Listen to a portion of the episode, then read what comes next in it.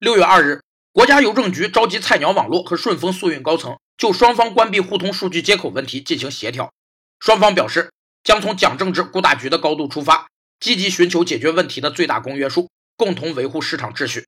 六月三日十二时，菜鸟与顺丰全面恢复业务合作。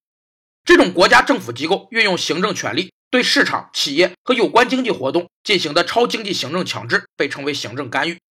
在市场经济条件下，行政干预应减少到最低限度，但必须保留。其经济学意义主要表现在三个方面：首先，理性经纪人的自利行为可能违背甚至损害社会整体利益，需要行政力的及时纠正；